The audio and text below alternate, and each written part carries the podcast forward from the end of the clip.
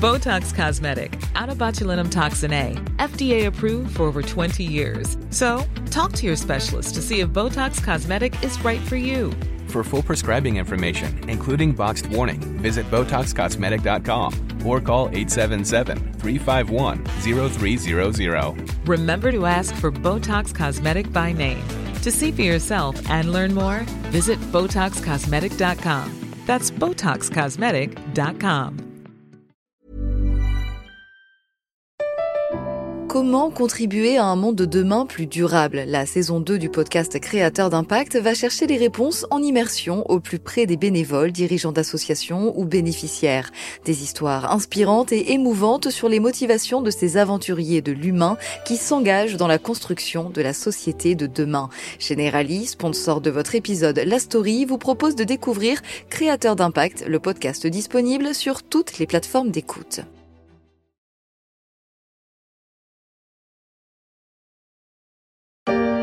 Les diplômés de 2022 sont aujourd'hui réunis une dernière fois après trois ou quatre années à AgroParisTech. Et nous sommes plusieurs à ne pas vouloir faire mine d'être fiers et méritantes d'obtenir ce diplôme à l'issue d'une formation qui pousse globalement à participer aux ravages sociaux et écologiques en cours. Nous ne nous considérons pas comme les talents d'une planète soutenable. Le discours a fait le tour des réseaux sociaux, celui des agros qui bifurquent. C'était le jour de la remise des diplômes de l'école d'ingénieurs d'AgroParisTech. Et la fête, devant les étudiants de l'école et les dirigeants et éducateurs, s'est transformée en meeting altermondialiste. Un discours sans concession d'une jeunesse qui ne se retrouve pas dans les promesses de l'agrobusiness. Un discours qui interroge aussi sur la façon dont les grandes écoles abordent la délicate question de la transition écologique.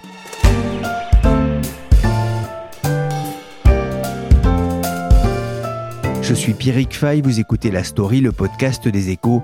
Chaque jour, la rédaction se mobilise pour analyser et décrypter l'actualité économique, financière ou sociale. Et aujourd'hui, j'ai le plaisir d'accueillir Emmanuel Graland pour parler de la conversion écologique des grandes écoles.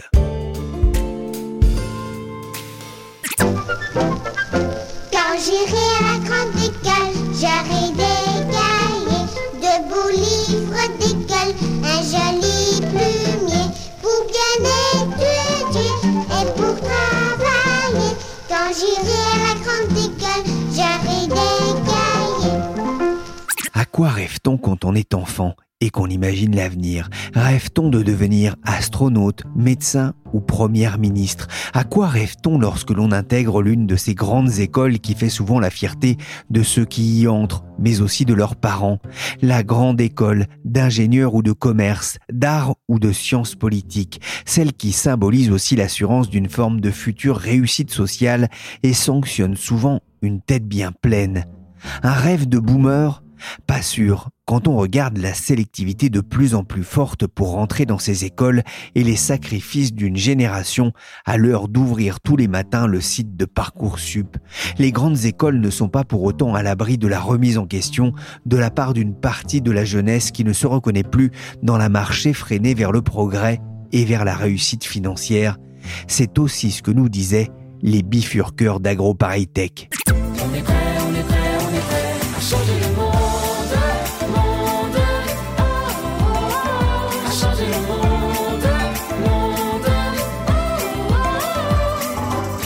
Emmanuel Graland, enquêteur aux échos, est allé à la rencontre des étudiants, mais aussi des écoles, pour mieux comprendre comment celles-ci entendent répondre aux défis de la transition écologique posés par ceux qui feront le monde de demain. Vous pouvez bifurquer maintenant. Commencer une formation de paysan boulanger, partir pour quelques mois de woofing, participer à un chantier sur une ZAD ou ailleurs, vous engager auprès de celles et ceux qui en ont besoin, vous investir dans un atelier vélo autogéré ou rejoindre un week-end de lutte avec les soulèvements de la Terre. Ça peut commencer comme ça. À vous de trouver vos manières de bifurquer. Bonjour Emmanuel. Bonjour Pierrick. On a entendu les bifurqueurs appeler sous les applaudissements leurs camarades à changer de voie pour ouvrir qui des jardins potagers partagés, d'autres des brasseries artisanales, un discours disruptif, anti-progrès, anticapitaliste qui a beaucoup fait réagir sur les réseaux sociaux. Alors je vous passe les éléments du débat hein, qui a engendré aussi de, de l'incompréhension.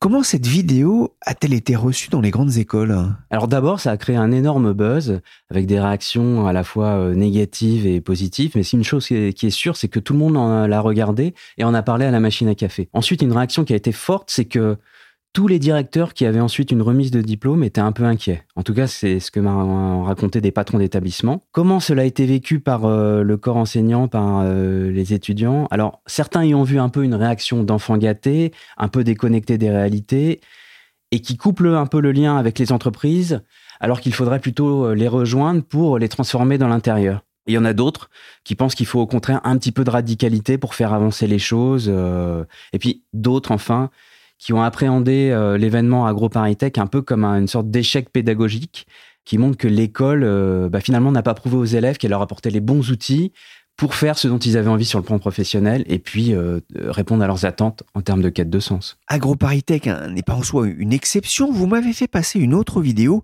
le discours sur l'avenir de la planète de Anne-Fleur Goll à HEC. Elle s'exprime en anglais.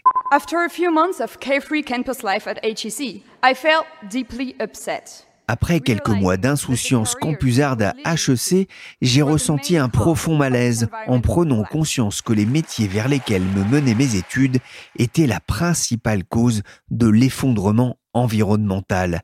C'est ce qu'elle explique avant de s'en prendre au marché financier qui continue de financer les énergies fossiles.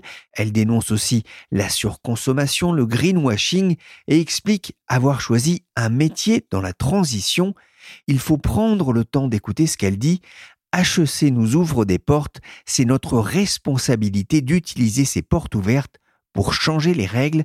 Il y a un vrai mouvement, Emmanuel, qui se dessine parmi les étudiants, en tout cas les associations d'étudiants. On sent clairement un mouvement qui est en train de monter et on voit par exemple euh, à HEC, il y a une euh, association qui s'appelle ESPER, qui est une association d'étudiants euh, consacrée au développement durable qui euh, ne cesse de grandir ces dernières années et qui appelle euh, l'école à faire euh, évoluer son enseignement pour parler plus de transition euh, écologique.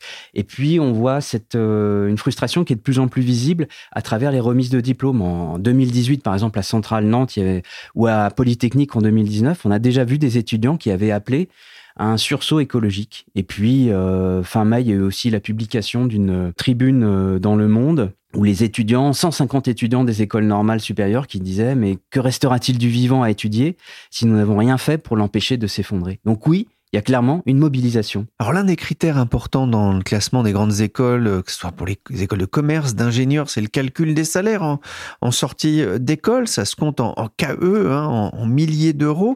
C'est un critère qui devient secondaire pour les étudiants? Ça reste important pour une partie des étudiants quand même, mais pour d'autres, il y a clairement une quête de sens dans le métier qu'on veut exercer ensuite et qui est associée à une éco-anxiété qui est de plus en plus forte. Alors du coup, bah, on a les étudiants qui reprochent aux écoles de ne pas assez prendre en compte ces problématiques dans leur enseignement. Et sur ces sujets, bah, c'est vrai que la mobilisation des écoles, elle est vraiment assez récente. hein. Euh, Ça date grosso modo de la publication du manifeste pour un réveil écologique. Ça a été une, une grande euh, pétition qui a été signée en octobre 2018 et qui, en quelques mois, a rassemblé plus de 30 000 étudiants. Et c'est les étudiants de cinq écoles. Il y avait grosso modo Polytechnique, HEC, AgroParisTech, l'ENS Ulm et puis Centrale Supélec. Et vraiment, c'est à partir de ce moment-là que les directions euh, d'établissement euh, ont bougé. Et ce qui s'est passé aussi, c'est que les étudiants ont très vite posé la question de leur débouché euh, professionnel. Et ça, bah, ça a créé de l'émotion à la fois dans les entreprises et dans les ministères.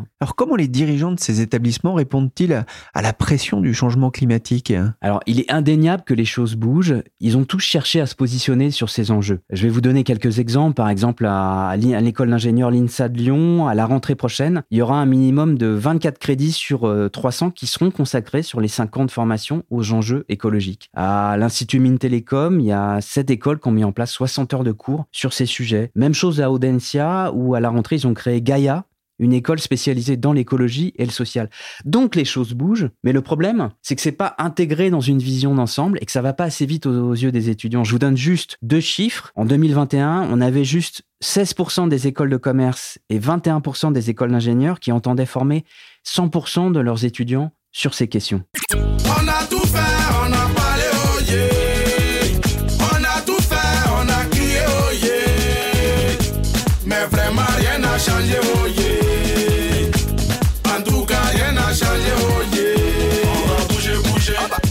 ça bouge et on le voit, ça commence un peu à bouger dans l'enseignement supérieur, mais pas assez vite. Les étudiants veulent des actes, pas des promesses. Selon l'enquête Happy at School réalisée par le site Choose My Company, seulement 6 jeunes sur 10 considèrent que leur établissement est engagé dans une démarche environnementale responsable.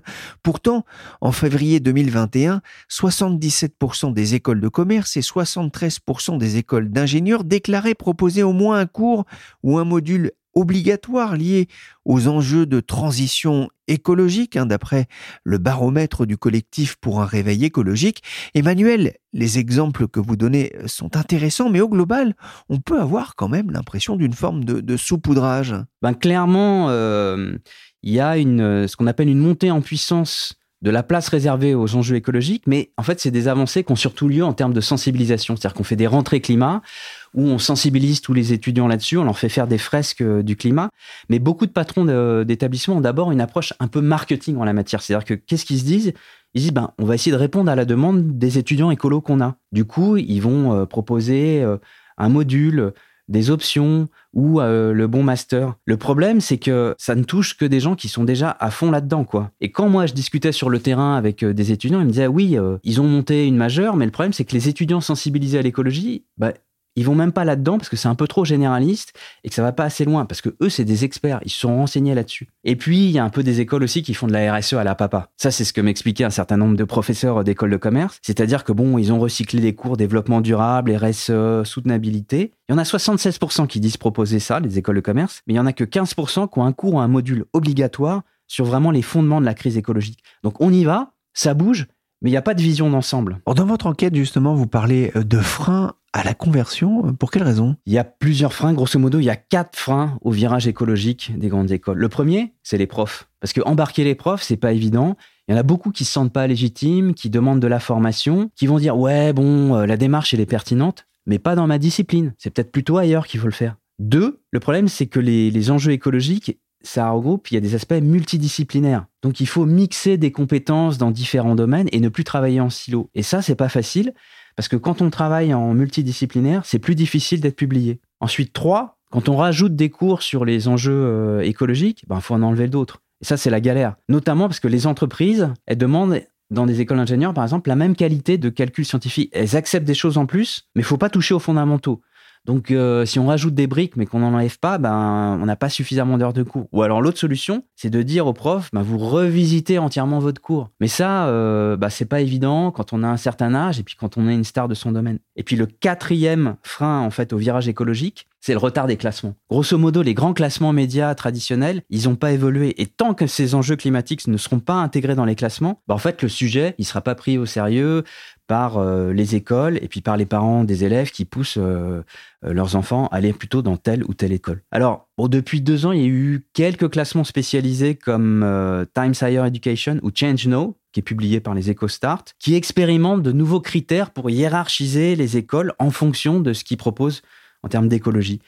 Mais euh, c'est le début et les classements traditionnels restent quand même les plus suivis. Bah, Quel est le rôle justement des, des pouvoirs publics face à cette remise en question de la raison d'être des, des grandes écoles qui est quand même de former les cadres dont l'économie et la société a besoin? Il a un rôle extrêmement important, mais bon, il faut être réaliste. L'enseignement supérieur, c'est quand même un gros bousin à faire évoluer. Donc, euh, il y a eu des changements hein, depuis deux ans. Grosso modo, un, euh, l'État a intégré la formation aux enjeux de transition écologique dans la mission de l'enseignement supérieur. Donc, au niveau juridique, ça facilite les choses. Et puis, euh, on a, par exemple, côté école d'ingénieurs, la commission des titres ingénieurs, c'est-à-dire la structure qui accrédite les écoles, elle a fait évoluer son référentiel de compétences pour définir c'est quoi les compétences dont doit disposer aussi un ingénieur. Et puis en février, on a eu aussi euh, l'exécutif qui a euh, reçu un rapport Jouzel, le rapport Jouzel sur l'enseignement supérieur et la transition écologique pour faire le point sur où on en est et comment les choses euh, peuvent évoluer. Mais bon, soyons clairs, hein, les rapports, ça reste souvent dans les armoires. Et puis, euh, il y a une problématique de temps. C'est-à-dire que euh, le temps est compté si on veut limiter l'ampleur du réchauffement climatique. Et en même temps, quand on regarde le rythme de l'évolution du supérieur, grosso modo, rien que pour faire évoluer le référentiel de compétences des écoles d'ingénieurs, il faut cinq ans, le temps que le truc se déploie sur l'ensemble des écoles, etc. Et ça, en fait, c'est un rythme qui, aux yeux des étudiants, bah, c'est beaucoup trop long. Et quelque part, quand on discute avec les gens sur le terrain, ils nous disent, mais euh, à l'avenir, les tensions dans les écoles, ça risque de s'accentuer, notamment lors des remises de diplômes, à moins de virer les professeurs et d'en embaucher de nouveaux. Ça, c'est ce qu'on me dit. Je vis à la montagne, j'ai fait un boulot saisonnier et je me lance dans le dessin. On s'installe en collectif dans le Tarn sur une ferme tardelien avec un paysan boulanger, des brasseurs et des arboriculteurs. Euh, je m'engage contre le nucléaire près de Bure. Je me forme aujourd'hui pour m'installer demain et travailler de mes mains. Cinq ans d'études et des projets professionnels qui interrogent, des projets de vie en fait qui ont du sens pour ces futurs travailleurs tout frais sortis de AgroParisTech, l'une des écoles d'ingénieurs les plus prestigieuses du pays. C'est peu dire que l'appel à déserter de ces jeunes diplômés a marqué les esprits, et c'était sans doute le but, mettre la pression sur les dirigeants de ces écoles pour les pousser à agir. Certains n'ont pas attendu d'être secoués comme des pruniers, c'est le cas de l'école de management Audencia basée à Nantes. Bonjour André Sobjac. Bonjour. Vous êtes délégué général RSE d'Audencia, vous accueillez chaque année plus de 6700 étudiants dans toutes vos filières. Avez-vous aussi ressenti cette urgence climatique chez vos étudiants? Oui, on a de plus en plus de candidats qui veulent intégrer Audencia, qui euh, sont engagés pour le développement durable et qui attendent de leur future école aussi qu'elle les accompagne dans le développement de compétences pour conseiller euh, leur aspiration en termes de métier avec euh, cette possibilité de devenir des actrices et des acteurs euh, de la transition écologique et sociale. Donc c'est vraiment quelque chose qui monte, heureusement d'ailleurs, en fait, hein, parce que la société, effectivement, doit changer, les entreprises doivent changer, et on espère bien, en fait, à Audencia, de former euh, des étudiantes et des étudiants qui seront ceux qui vont faire en sorte que les entreprises soient plus responsables, mais aussi plus performantes. Vous formez des, acteurs du changement, mais on voit qu'il y a aussi des bifurqueurs, des gens qui n'ont plus forcément confiance dans le monde de l'entreprise. C'est notamment ce que disaient hein, euh, lors de la remise des diplômes euh, certains étudiants d'Agro Paris Tech euh, qui ont buzzé sur les réseaux sociaux. Qu'est-ce que vous avez pensé de ces discours? Moi, je trouve que c'est plutôt sain que les étudiantes et les étudiants challenge leurs écoles, disent clairement en fait aux écoles qu'elles attendent que on développe des, nouveaux modèles, qu'on les prépare effectivement à euh, changer euh, les entreprises, changer les organisations pour devenir des personnes qui vont travailler dans la finance, la comptabilité, le marketing, les achats, mais en même temps intégrer parfaitement au cœur euh, de leur activité les questions de transition écologique et sociale. Et force est de constater que toutes les écoles n'avaient pas suffisamment intégré ces éléments-là, et donc c'est plutôt euh, logique et plutôt sain, je trouve que les étudiants fassent savoir en fait à leurs écoles qu'il y a cette attente euh, et qui converge aussi avec euh, l'attente des entreprises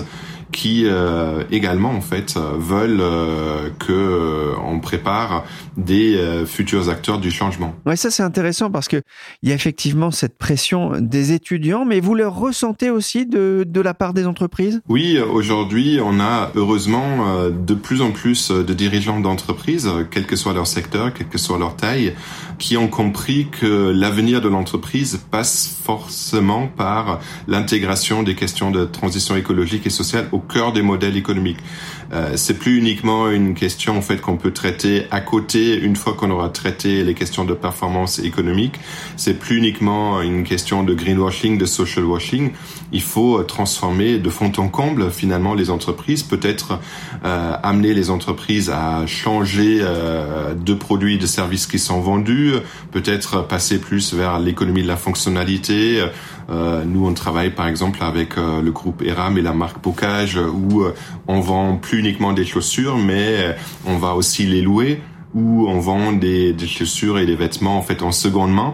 Donc c'est complètement un autre business model et donc les entreprises évidemment s'appuient sur les salariés qu'ils ont en interne Il travaille avec les écoles comme Audencia pour travailler sur une recherche pour essayer de trouver des nouvelles solutions dans le cadre de nos chaires euh, d'enseignement et de recherche. Il travaille avec nous pour euh, faire la formation continue, pour amener euh, les cadres à intégrer ces nouvelles compétences, mais elles attendent aussi des écoles que les futurs managers ont parfaitement intégré ces éléments-là euh, et euh, deviennent finalement euh, des actrices et des acteurs du changement quand ils sont recrutés par ces entreprises.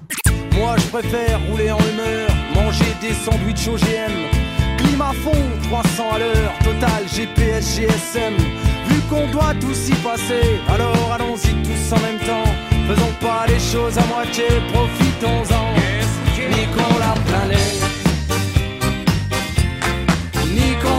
planète. André Sobchak, vous êtes aussi fondateur de l'Institut pour euh, la RSE à Audencia, la responsabilité sociale et environnementale, titulaire de la chaire RSE. Audencia, c'est une école pionnière depuis le début des, années 2000. Qu'est-ce qui avait poussé l'école à se diriger vers cette thématique à une époque où on parlait quand même assez peu de cette responsabilité? Oui, vous avez raison. Euh, Audencia était parmi euh, les toutes premières écoles en France et même dans le monde à prendre au sérieux ces sujets et c'est venu par notre proximité avec les dirigeants d'entreprise. Alors, euh, on a la chance ici euh, sur le territoire nantais d'avoir beaucoup de dirigeants et dirigeantes d'entreprises qui sont très sensibles à ces questions-là et qui l'étaient déjà il y a 20 ans, qui nous avaient parlé déjà il y a 20 ans euh, de l'intérêt d'avoir des entreprises plus inclusives qui euh, recrutent pas uniquement un même profil, mais au contraire qui font de la diversité un atout pour l'entreprise, une source d'innovation, mais aussi des dirigeants d'entreprise qui déjà à l'époque nous disaient, bah, effectivement, il faut qu'on intègre les questions de biodiversité, de dérèglement climatique. On devrait effectivement peut-être tenter de devenir une entreprise qui a un bilan carbone le plus bas possible, voire d'être neutre en carbone. Donc, ce sont d'abord en fait ces dirigeants d'entreprise qui nous ont inspirés. Et aussi, on a été très à l'écoute euh, tout de suite euh, de nos étudiants euh, qui venaient nous chercher aussi, nous challenger en disant, bah, moi, demain, j'ai envie de travailler dans une entreprise, j'ai envie de bien gagner ma vie, certainement, mais je veux aussi retrouver du sens. Et donc, travailler dans une école qui euh, me prépare à ça, c'est un avantage. Et donc, Audencia a reconnu assez tôt bah, que ça pouvait être un facteur de différenciation euh, aussi. En fait, aujourd'hui, euh, avec la stratégie ECOS, euh, de nouveau, on se positionne comme une école qui est pionnière en fait sur ces questions-là. On intègre vraiment ces éléments-là au cœur de notre stratégie, mais on peut le faire parce que depuis finalement 15 ans, on a pris une certaine avance. Au cours des 15 dernières années, on a recruté beaucoup d'enseignants-chercheurs euh, et euh, à compétences égales dans leur domaine principal, la finance, la comptabilité, le marketing, la stratégie. On a privilégié euh, les enseignants-chercheurs qui faisaient des recherches sur les questions de développement durable ou de la RSE. Et donc, ça nous permet aujourd'hui d'avoir des profs qui sont complètement convaincus qu'il faut faire quelque chose dans, dans ce domaine-là, qui du coup intègrent plus spontanément ces euh, éléments dans tous leurs cours, dans tous nos programmes. Oui, justement, euh, ça c'est intéressant parce que on constate hein, souvent, et c'est ce que nous ont dit aussi euh, beaucoup d'écoles, c'est assez compliqué de, de réformer les, les, enseignements. Oui, c'est pas si simple que ça de reformer euh, les écoles parce qu'il s'agit pas uniquement d'ajouter des cours euh, nouveaux supplémentaires dédiés à la RSE, au développement durable, que ce soit en électif ou en cours supplémentaires, parce que l'objectif c'est pas de former une poignée de directrices et de directeurs de développement durable ou de la RSE. L'idée c'est au contraire de transformer tous les métiers. Ceux qui euh, travaillent dans le marketing vont euh, devenir ceux qui vont faire adhérer euh, les consommateurs à acheter des produits plus responsables, peut-être même parfois d'acheter moins, mais de garder des relations de confiance avec l'entreprise également. Et donc du coup, ça suppose finalement que tous nos intervenants, tous nos professeurs aient les compétences dans ce domaine-là. Donc euh, ça passe évidemment par aussi un accompagnement très très fort. Euh, nous, on investit beaucoup dans la formation continue de nos profs sur ces thématiques-là avec le programme Lighthouse par exemple, où on considère que euh, tous nos profs doivent être formés aux questions de dérèglement climatique, aux questions d'inclusion. Mais c'est pas si simple que ça. Vous avez raison, puisque euh, par définition, presque le professeur va considérer qu'il est l'expert dans son domaine. Il va réclamer euh, aussi qu'on respecte la liberté euh, intellectuelle et académique. Et il faut concilier en fait cette liberté qui est tout à fait légitime avec néanmoins en fait la mission de l'école, la stratégie de l'école.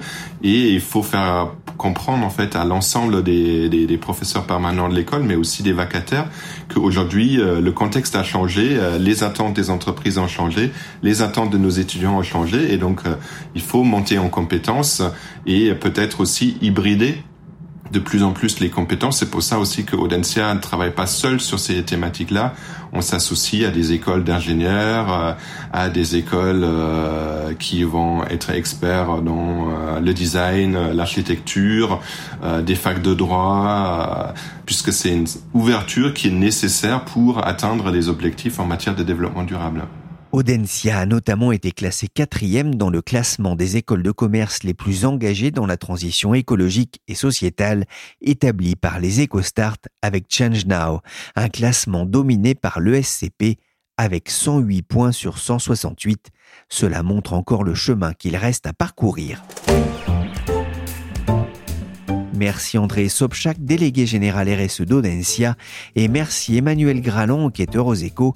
Je vous invite aussi à lire l'article des EcoStart sur comment les cérémonies de diplôme des grandes écoles sont devenues politiques et comment ces étudiants font bouger les lignes. Cette émission a été réalisée par Willy Gann, chargé de production et d'édition Michel Varnet. La story est à retrouver sur toutes les plateformes de téléchargement et de streaming de podcasts.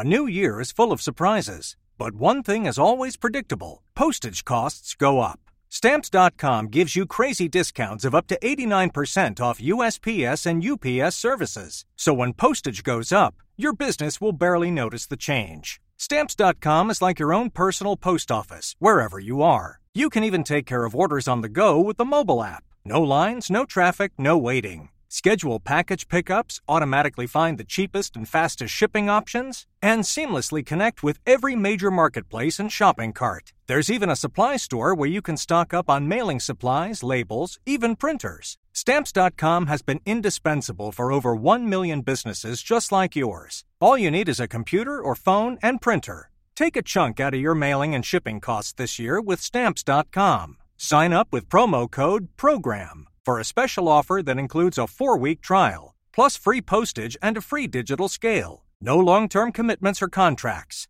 That's stamps.com code PROGRAM.